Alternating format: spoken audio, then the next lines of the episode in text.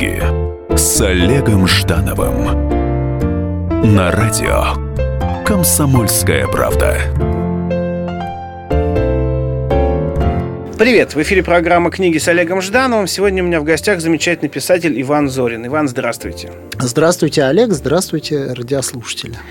Вот хочу поделиться некой эмоцией. Я в силу профессии вынужден прочитывать э, в месяц огромное количество литературы. И если речь идет о нон-фикшне, ее достаточно легко пролистать, понять о чем, что, как. Э, с фикшном, с художественной литературой значительно сложнее. И мне приходится в месяц прочитывать где-то 15-17 книг размером 200-300 страниц. И вот на книгах Ивана Зорина я приостановился, потому что это Э, такая очень пастозная, очень глубокая э, проза, но при этом в ней довольно много э, крови, мести, такие здесь тяжелые тона, и хотя она не выглядит страшилкой, она не выглядит, это не выглядит дешевым, простите, литературным приемом, это вроде такая кровь очень оправданная, месть очень оправданная, но все равно немножко удивительно возникает вопрос, почему эта тема присутствует не в творчестве скорее даже, а в мироощущении, которое переносится вами на бумагу. Вот, Олег, я, по первому образованию я физик теоретический, ядерную физику я заканчивал. И у меня антиклиповое мышление, я так быстро не могу скакать. И, и пока вы говорили мне э, финал, я забыл, что вы говорили в конце. Есть такая старая спартанская притча. Ничего, если я буду немножко уходить конечно, что конечно. Есть такая спартанская притча, когда в Спарту, в Лаконику, а, пришли люди из Аргоса, и значит, у них был недород, и спартанцы их слушали, они долго объясняли, что вот у них недород, и так сказать, а они говорят, спартанцы говорят, вы знаете, ребят, э, мы, говорит, уже забыли, с чего вы начали. Вы давайте других послов пригоните, и тогда мы их послушаем. Пришли другие послы из Аргоса и сказали, у нас недород, не могли бы вы дать нам хлеба? Вы сказали, конечно, ответили спартанцы. Но зачем столько слов? Достаточно было показать пустую котомку. Это я не знаю, почему вспомнил. Вот вся моя проза – это э, такие ассоциации, э, можно сказать, свободные, да? И э, потому как я милостью судьбы, я благодарен судьбе в том, что я мог заниматься всю жизнь спекулятивной философией, умозрительностью, да, созерцанием, ну, попросту говоря, когда я ушел из Академии наук, а такое случилось, да, мне как-то вот так вот сложилась судьба, что я и не работал. Если нельзя же называть писательство работой, правда? Тем более, что за нее не вручаешь деньги. Правда? Какая же это работа? И я занимался тем, что изучал много истории, философии, сравнительного религиоведения. И все это то есть я, моя сущность, мое я, нашло отражение э, в книгах, в, ну, в том числе вот в этой книге «Аватара клоуна». И вот по поводу того, что вот вы сказали, что приходится читать фикшн, нон-фикшн и глазами выдергивать, да. Вот мы в свое время журнал у меня был, литературный журнал, он потом закрылся, интернетский, и присылали люди нам в день по 5-7 произведений, и нужно было их отсеивать. Да? Но вот я набил руку, что я мог буквально за ну, минуту понять уровень автора, чего от него ждать и чего от него никогда нельзя дождаться, даже если он будет писать 100 тысяч лет. Потому что уровень – это уровень. Да? И, э, ну, это вот касается художественной литературы, да. Ну, вообще-то это и физики касалось тоже. Физики тоже понятно, когда открываешь какую-то статью, да, и, в общем, если она ниже плинтуса, это было понятно сразу. А уж с какого-то момента, да. А художественное это уж тем более, если там не согласованные предложения, как в нашей литературе, а ведь у нас 90% будем откровенны, той художественной литературы, которая называется художественной литературой, да, а именно художественным словом, там и не пахнет художественным словом, правда? Там идут просто несогласованные предложения. Я не знаю, куда смотрят редактора, куда смотрят, простите, упомянутые вами критики. да, я не знаю, куда они смотрят, но, э, короче, куда смотрит правительство. вот. вот. Но но это так. Это, это, это, это мы имеем то, что мы имеем. Поэтому, конечно, я понимаю, что вот я, Иван Зорин, автор. Кстати, спасибо, что меня пригласили. Это большая редкость. А, меня не приглашают, потому что я всегда говорю что-то не то. Я, вот мне 56 лет, а я так и не научился говорить то, что надо, то, что, то, что хотят услышать, да, а я всегда говорю не то, и вряд ли я уже научусь. И писать я уже не могу а, то, что хотят от меня. Вот вы говорите кровь, да, страшилки. Я не очень э, понимаю, э, я слышал, конечно, эти слова, они, в общем-то, довольно современные, хотя их еще слышал в 80, да, 80-х годах еще есть такое слово чернуха. Вот оно, угу. вот оно мне очень нравится, это слово чернуха, потому что я никогда не понимал, что такое чернуха. Да? Вот скажите мне, пожалуйста, Гамлет это чернуха? Ну там все мертвые. А Ромео и Джульетта, ну это страшилка просто вообще. Э, а ну, я уж не говорю о таком совершенно писатели детективных полицейских романов, как говорил о нем Набоков, как э, Федор Михайлович Достоевский. Ну, ну просто сплошная чернуха. Зарубил старуху, а потом себя еще и, и донес сам на себя. Ну, во-первых, это сказка какая-то, а потом уж, конечно, чернуха. И вообще, если говорить серьезно, то, ну, конечно, в смысле не чернуха, что драма для того, чтобы вызвать вот а, тот самый аристотельский катарсис, да, конечно, нужна драма да, и комедия, да, вот смотрите, даже в периоды, в периоды в истории, да, был, был, э, ну, были греческий Еврипид, был Софокл, да, древний, прекрасный греческий театр. А потом вдруг пришел Плафт. Плафт со своими э, комедиями, да, ну, совершенно другой уровень, да, но уплодировали Плафту, да, люди любили время Плафта, да, почему? Почему вот от Еврипида ушли к Плафту? Это вопрос вопросов, исторический вопрос. Видимо, в истории существуют времена... Волны? А? Волны? Да, да, да, совершенно верно, волны. И провалы, да. И мы, э, с, э, с точки зрения моей, да, Ивана Зорина, переживаем далеко не лучшие времена. Это надо признать. Мы переживаем вот эту эпоху Плафта, вот эту эпоху Плафта, да, хотя вот, э, хотя вот говорят, может быть, и раньше так было. Может быть. Может быть. Мы никогда это не узнаем. Вот у меня такая мысль пришла в голову, пока я ехал к вам на, на передачу, да, поделюсь. Вот смотрите, а чем наша эпоха отличается даже от эпохи, в общем-то, мне 56 лет, и я хорошо помню еще те времена, да, те времена. Они отличаются э, тех, технической стороной, да. В эфире программа «Книги с Олегом Ждановым». Сегодня беседуем с Иваном Зориным о будущем, о волнах в истории и культуре на примере э, его книг «Аватара клоуна» и книги «Зачем жить, если завтра умирать». Вернемся после небольшого перерыва. Книги с Олегом Ждановым. Специальный проект «Радио Комсомольская правда». Что будет? Сегодня мы говорим о том, что будет завтра. Ведущие эксперты и политики делают свои прогнозы. В эфире Владимир Сунгоркин и Александр Яковлев. Программу «Что будет?» слушайте каждую среду в 19.05 по московскому времени.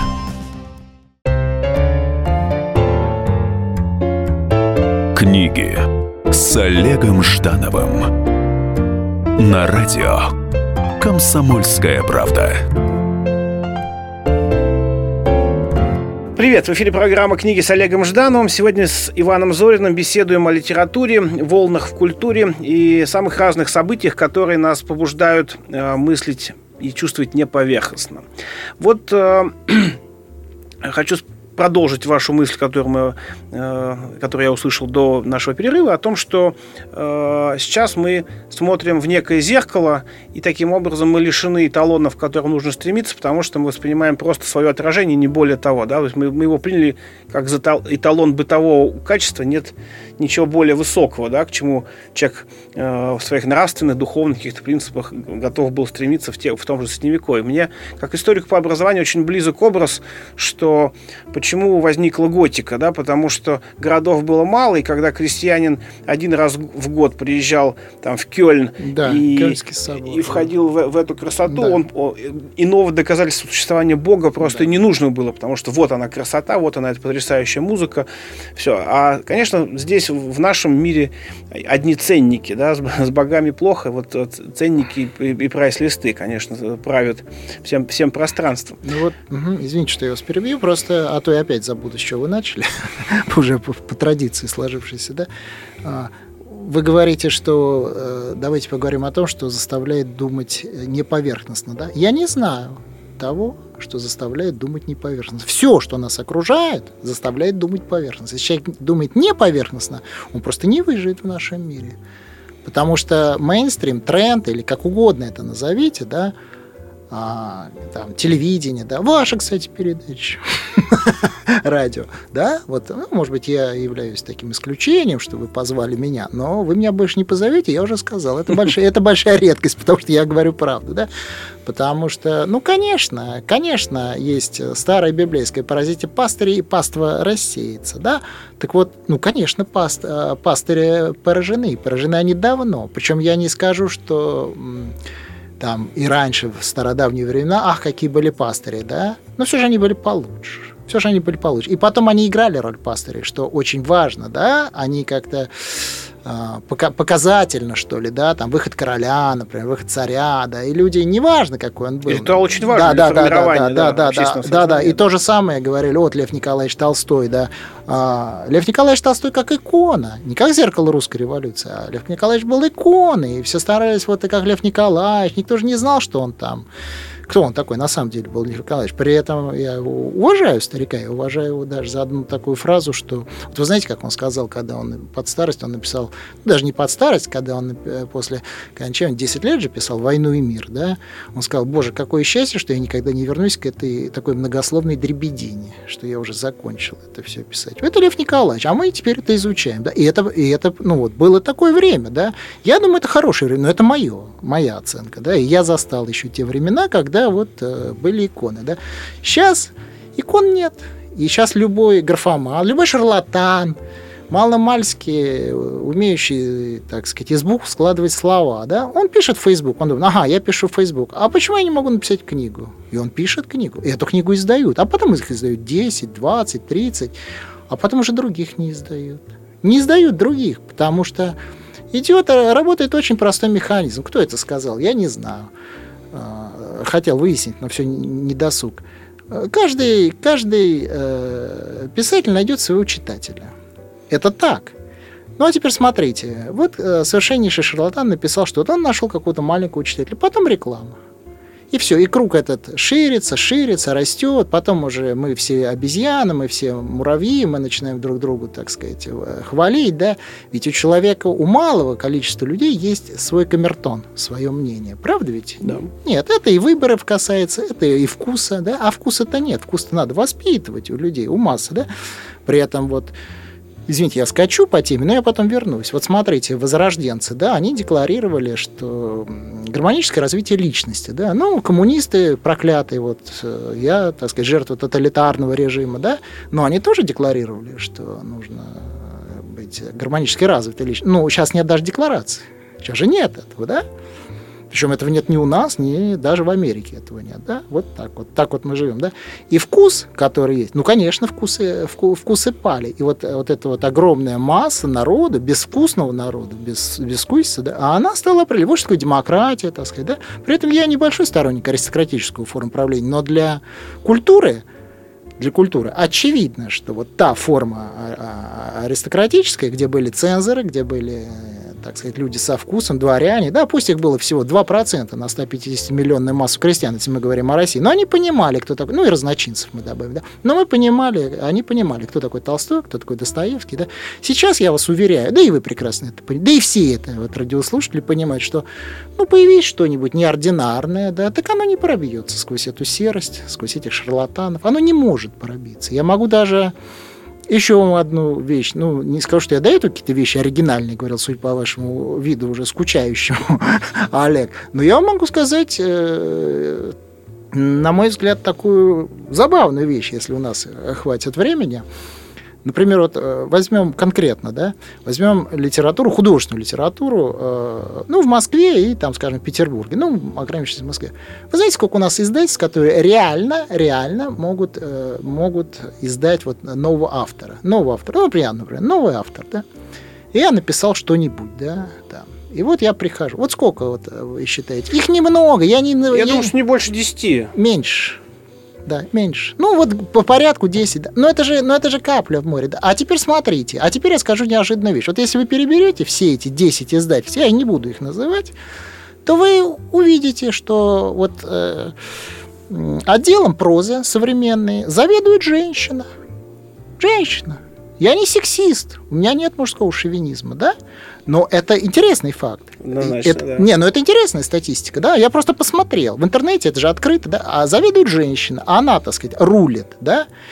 И она определяет, что хорошо, что плохо. И это еще не все. Вот вы как смотрите там фикшн, нон-фикшн, вы дергаете глазами. Так вот у нее сидят там три девочки от 25 до 35 лет, которым присылаются работы, да, а, трепет, трепетно, да, а она смотрит, открывает и говорит, нет, это рынок не примет. Что значит рынок не примет? Дорогая моя, но ну ты же ориентируешься на, на свой вкус от 25 до 35 лет, да?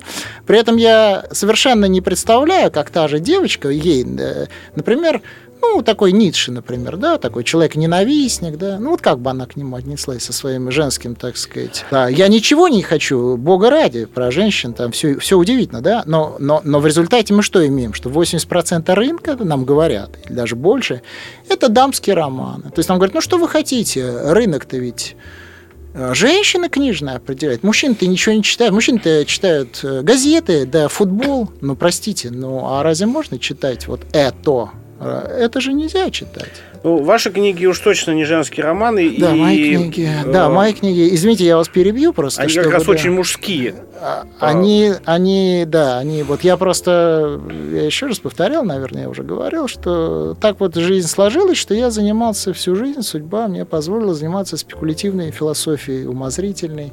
И все это нашло вот изучал я много, да, и это нашло так или иначе. Я просто думал, да, я думал. И мысль была, главное это, собственно, то есть я даже и не писатель по какому-то счету, ранжиру, да, какой-то билетрис, да, и я и не писатель. Я, можно сказать, ну, без пафоса и без каких-то, ну просто нет, все, все слова забиты, да, ну мыслитель, ну философ, да, ну давайте вот проведем не, не такую интересную да. грань. Вот вы да. э, создавая ваши книги, да. э, ограничиваетесь, я делаю это потому, что я должен это сделать, и в этом дальше не очень интересно, что будет с книгами, потому что вы сделали, вы самовыразились там и так далее. Или вы все-таки видите а, некого читателя, э, жизнь которого Нет, я не изменится. вижу читателя. Я вас идею понял. Нет, я не вижу читателя. Все, что я пишу, я пишу для себя. И пишу для Бога, которого нет. Вот э, раньше писал. Сейчас я уже стал мало писать, потому что я, в общем, в депрессии нахожусь.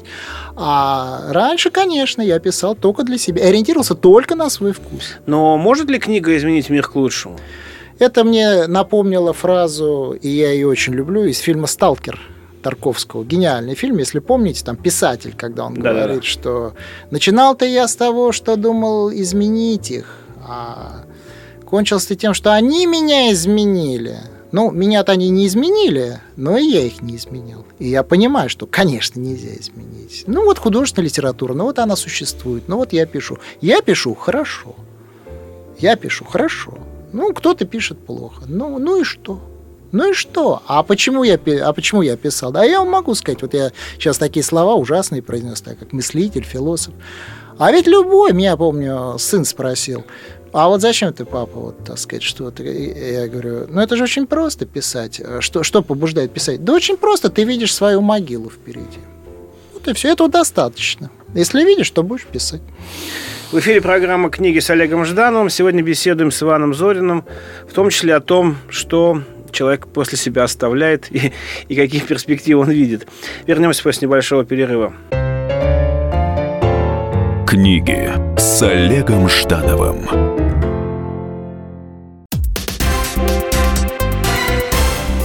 Все проблемы ему по колено. И по пояс любые критики. По плечу разговоры с теми, кто по локоть увяз в политике. Политика в России – это не только скучные речи и предсказуемые выборы. Политика в России – это еще и яркое шоу. Это и схватка не только идеологии платформ, но и характеров и личностей – и потому программа о политике должна быть бескомпромиссной и жесткой, потому что веду ее я, Александр Гришин, политический обозреватель «Комсомольской правды». Политическое шоу «Руки по локоть» с Александром Грижиным. Слушайте каждый вторник в 16.05 по московскому времени. Книги с Олегом Ждановым на радио «Комсомольская правда».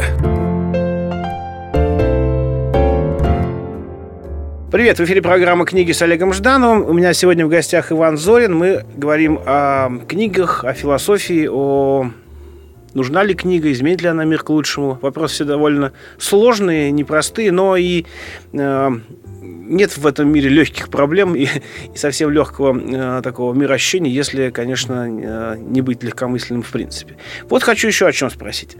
А, все-таки в ваших работах много истории. И историю вы, вы сами воспринимаете как а, то, что может научить неким примером. Ну, допустим, в, в том рассказе, с которого начинается «Аватара клоуна», там а, довольно четкая Э, конструкция логическая да, между э, палачом римского времени, палачом французской революции, НКВДшником э, соответственного периода. И, и, и, и закан... Вы умоляете достоинство рассказа «Вечная песня». Вы умоляете. И он за... на самом деле, пост... он, он еще с точки зрения художественной композиции построен, если вы обратили внимание. За что... июлем следует август. И нет, а что вообще все это, все это восходит, так сказать, уже к потусторонним силам, а нет параллели, а что это одна история. Да, и, и заканчивается это да, все как раз те, те, те, да, тем, что да, да, да, да. И, и, чертом. Да, я в своей рецензии да. как раз вспомнил песню Галича, как раз черт потрогал да. мизинцем бровь и придвинул ко мне флакон. Вот а, использование исто- исторического пространства в ваших книгах, оно носит какой-то, ну, то есть как образ, который может чему-то научить, ну, щелкнуть, сказать, слушай, это было уже, это часть нас, зло в нас живет. Или, или это, э, ну, то есть все-таки более абстрактная композиция. История учит, на истории можно учиться или нет? А, у истории можно учиться, если есть желание. Как вот э, в школе у, у учителя можно учиться? Можно. Но ведь в основном не учится.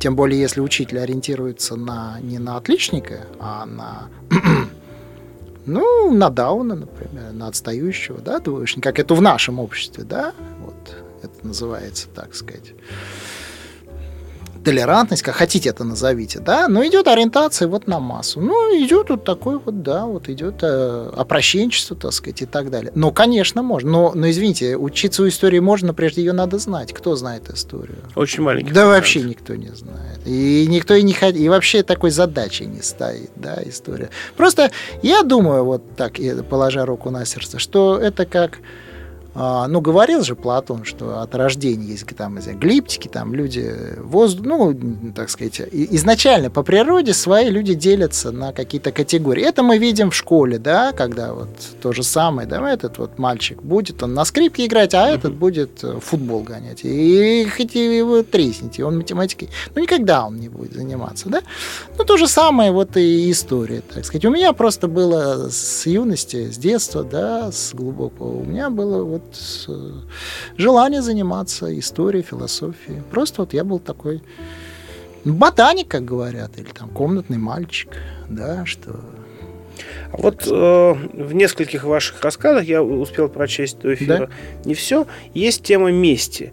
Э, месть за сестру, месть за отца, месть за невесту. Да. Вот э, я вот лично сам к мести отношусь довольно спорно, потому что... То есть вы не граф Монте-Кристо? Не, вот не граф Монте-Кристо. Более того, что я думаю, что граф Монте-Кристо э, слишком сильно наслаждался э, эмоцией мщения, там, да, он был эстетом мести, да, что ну, тоже спорный добродетель, ну, скорее прямо Дюма, Дюма, Дюма. Ну да, конечно, Дюма, да. Дюма. Вот, поэтому... Э, хочется... Дюма были негритянские крови, знаете. Да-да-да. Вот, наверное, это ему и Хочется понять, а как вы воспринимаете месть?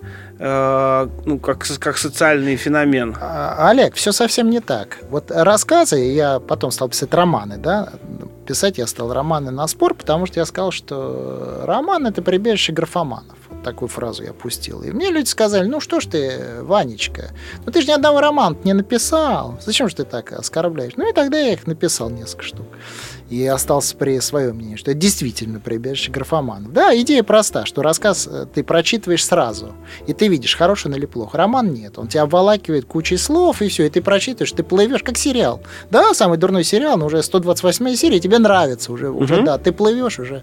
И мы же все, так сказать, податливые, да, в психологическом, в психологическом отношении. Так вот, э, не по поводу мести, я помню, да, месть, это, это просто выигрышные, э, выигрышная для сюжета. Для Художественная сюжет. форма. Да, да, да, да, да, да. Это просто выигрышное там. Ну а что у нас есть? Любовь, ненависть, месть, там, предательство. Да, ну что еще у нас есть? У нас не так много этих слов, да.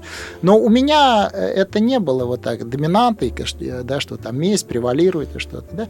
Или там кровь какую-то, да. Нет.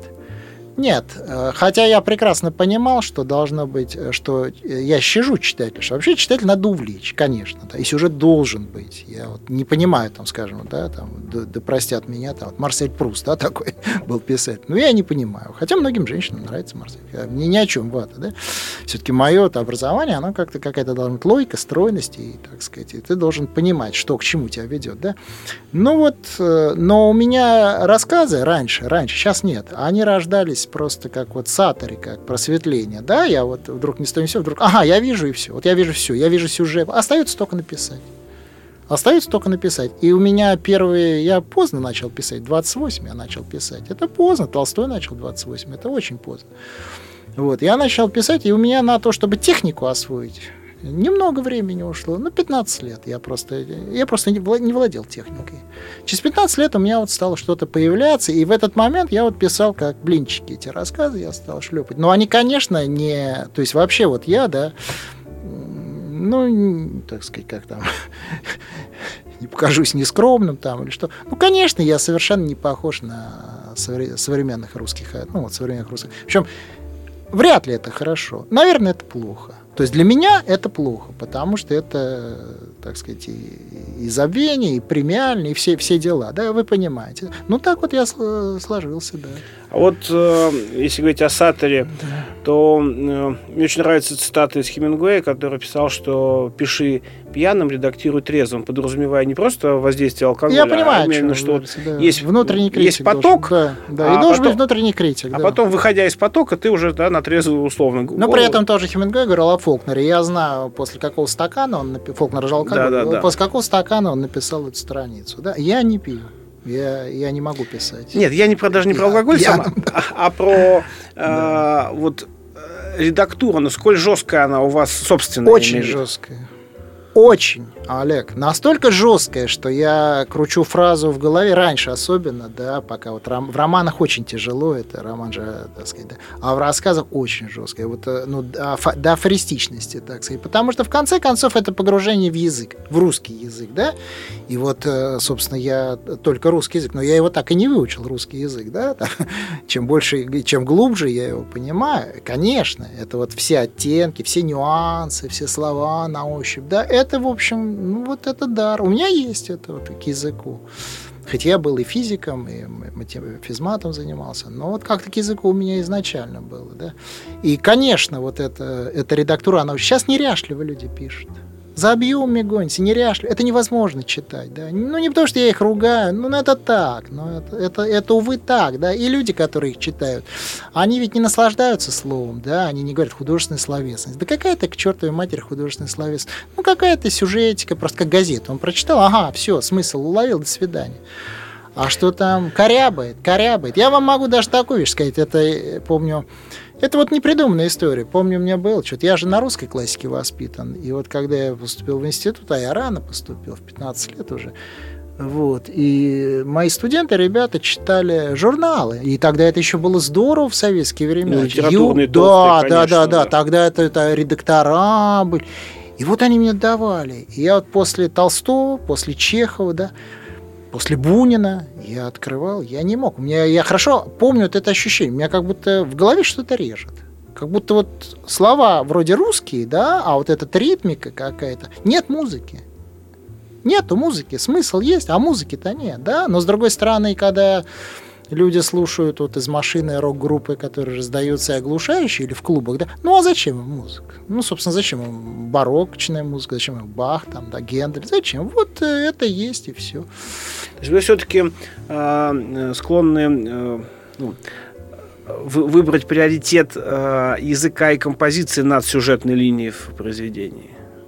Нет, не склонен. Я считаю, и все, и, и то должно быть, и другое, и третье, да. Это и есть, да, да, это вот все вместе. Ну, это как вот футболист, ну как, головой Просто... играет хорошо, а ногами плохо. Ну, Просто как? это очень всегда важный вопрос, э, когда э, говорят о каком-то авторе, о каком-то писателе, да. говорят, а о чем он пишет?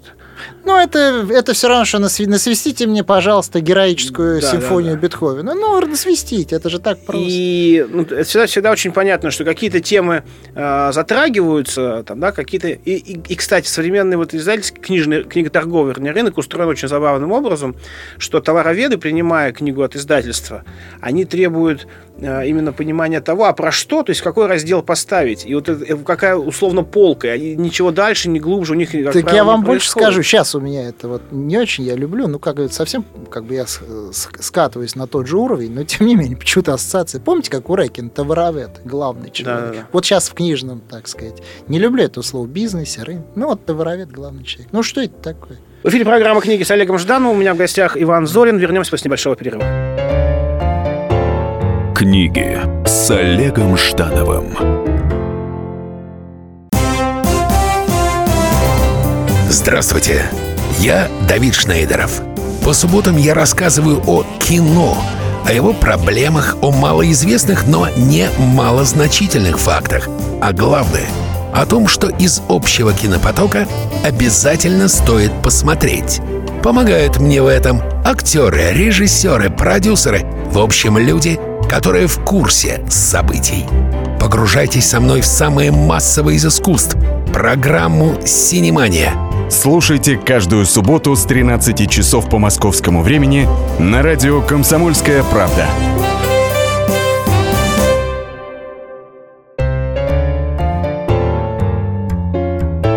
Книги с Олегом Ждановым на радио «Комсомольская правда». Привет, в эфире программа «Книги с Олегом Ждановым». У меня в гостях Иван Зорин. Разговариваем о книгах, о литературе и о том, что, в общем-то, не все так здорово в Российском королевстве на данный момент. И дело совсем не в политике, а дело все-таки в нас самих. И не только российском. Да. Э, вот еще хочу спросить. Э, само создание книги как магия, э, насколько книги поменяли человека Ивана Зорина. Уже вот, вот они написаны, опубликованы. Вот состоялся ли переход в какое-то иное там молекулярное состояние? Олег, вы такие вопросы задаете, на которые я и не знаю, что, что, что ответить. Это, наверное, психоаналитику моему надо, причем который меня наблюдает там с пяти лет. Я не знаю, как они меня поменяли. Ну, наверное, как-то поменяли. Хотя нет. Да я вам скажу, даже возраст мой, не, вот мне 56, да, а я иногда думаю, да мне не 56, мне 18. Что во мне поменялось? Да ничего во мне не поменялось. Тело немножко одрехляло, да, а дух он как был, так и остался. Но... Все-таки это же ну, не, как некая ступень. Я не про деньги, да, да, я славу, понимаю, я понимаю, я, да. я, нет, я, ваш, я вашу идею понял, да, но очень сложный вопрос. Ну, наверное, поменялся, но здесь сам объект я не могу за себя, так сказать, отвечать, да, это со стороны может быть, как я могу сам себя наблюдать, это же, это же невозможно, я же не помню себя, что было. Ну, наверное, поменяло, Ну, да. вот если есть э, э, а как, может, как некая идея, которую хочется э, в некие рамки облечь, то есть э, сформировать. И мы ее думаем, это один информационный уровень, мы ее написали, это второй уровень, и мы ее написали так, что ее могут увидеть в открытом доступе, да, да читатели, это уже третий уровень. Да. И, и вот я, например, как человек преподающий, знаю, что многие э, мысли, которые у меня были в башке, да. после того, как я их сто раз студентам произнес, они и во мне немножко поме... безусловно. подточились правильно, да, стали безусловно, на места. Да. Я вот как раз о том, что у вас какое-то иное ощущение изменение восприятия мира после э, этих книг вот, вот в этом отношении произошло? Кардинально не думаю. Угу. То есть вот э, такое пессимистическое отношение, оно присуще мне, собственно, с, с детских лет. Я уже, та, я помню, первый раз в 4 года задумался о бессмысленности всего и, в общем, кончине нашей прискорбной. И мне было 4 года. Я понял, что меня не будет. И вот это это сильнейший. Ну, это психиатр тонатофобия называется, попросту говоря. Да. Ну, вот это дало мне, так сказать, толчок э, ко всему. Да. Я вот физикой стал заниматься, я подумал, что там какой-то может быть ответ. Да. Потом я стал литературой, потом я понимаю, что ни то, ни то дать ответ на это не может, конечно. И вообще ответа, ответа нет. Но э, что, что изменилось? Ну, форма изменилась, да. То есть вот я могу теперь э, что я могу? Ну, я на бумаге могу так написать, что человек вот испытает какое-то чувство катарсис там. Вот он испытает. Да, я умею, я... это ремесло, я умею это делать. Я не бог весь какого мнения о тех людях, которые это умеют делать, да. Хотя, еще раз повторяю, к сожалению, у нас это делать могут единицы. Все остальные не умеют и все равно прекрасно существуют. Ну, какая разница? Композитор, но он не знает нот, да? Или живописец, он в красках не разбирается. Ну, он занимается инсталляцией. То же самое то же самое и он и писать не умеет. Ну и не страшно. Но, да, да, Достигла да. ли э, российская культура сейчас некого дна, дна от которого Нет, начнется толчок? Не или, думаю. Мы, или мы я, еще я, тонем? Я не думаю, что тут есть вообще какое-то дно. Я думаю, сама вот эта шкала, вот эта вот интерпретация, дно, не дно. Ну, есть какие-то формы, да, ну, были какие-то формы. Ну, в конце концов, был вот Древний Рим, потом пришли варвары, да, ну что, ну вот стала, стала эпоха какая-то феодализма, там, античный мир. Ну что, ну, господи, Олег, э, ну что, ну, маленькая песчинка летит в космосе, ну, какая-то ее облепила там жизнь так называемая, да, ну какой-то гомо сапиенс там возобладал над остальными, очень жестокий гомо сапиенс возобладал над всеми остальными, да, саблезубыми тиграми. Ну что-то он, он там, кто-то из этих гомо пытается какую-то о доброте говорить, да. Одного распяли за это, другого, так сказать, там, они противление злу там, а церкви отлучили, да. Ну, кто-то, так сказать, да, кто-то лицемерит. Вот это вот и есть человеческая комедия. Но это уже с возрастом к этому приходишь. А когда ты смотришь сквозь эти, э, ну, как бы сквозь эти позиции, да, вот это маленькое печенье, господи, космические масштабы, все остальное кажется мелким, ничтожным, и а, что дно там какое-то, какое-то стремление куда-то это все есть, но это очень условно, очень относительно, конечно. И форма, которую мы ну, сейчас я сам себе уже противоречу. я так все нивелировал сразу до нуля, а потом вдруг я скажу, что ну, мне, конечно, как вот гражданину и как вот здесь родившемуся, здесь и сейчас, ну, обидно, что я переживаю эпоху вырождения. Мне обидно, безусловно. Как вот а... Утешался у Боэций, да, помните Боэций, утешался философией, да, да, да, раз уж он в Риме, да, он последний римлянин, ну что, ну Теодорих пришел, ну варвар, ну нашествие варваров, ну что, ну... Вот такой у меня вопрос. А вот в этой мрачной ситуации... Э, да она уж не очень не мрачная. Вы посмотрите, везде весело, все танцуют и пьют. И варвары пили пиво, и нормальные все было.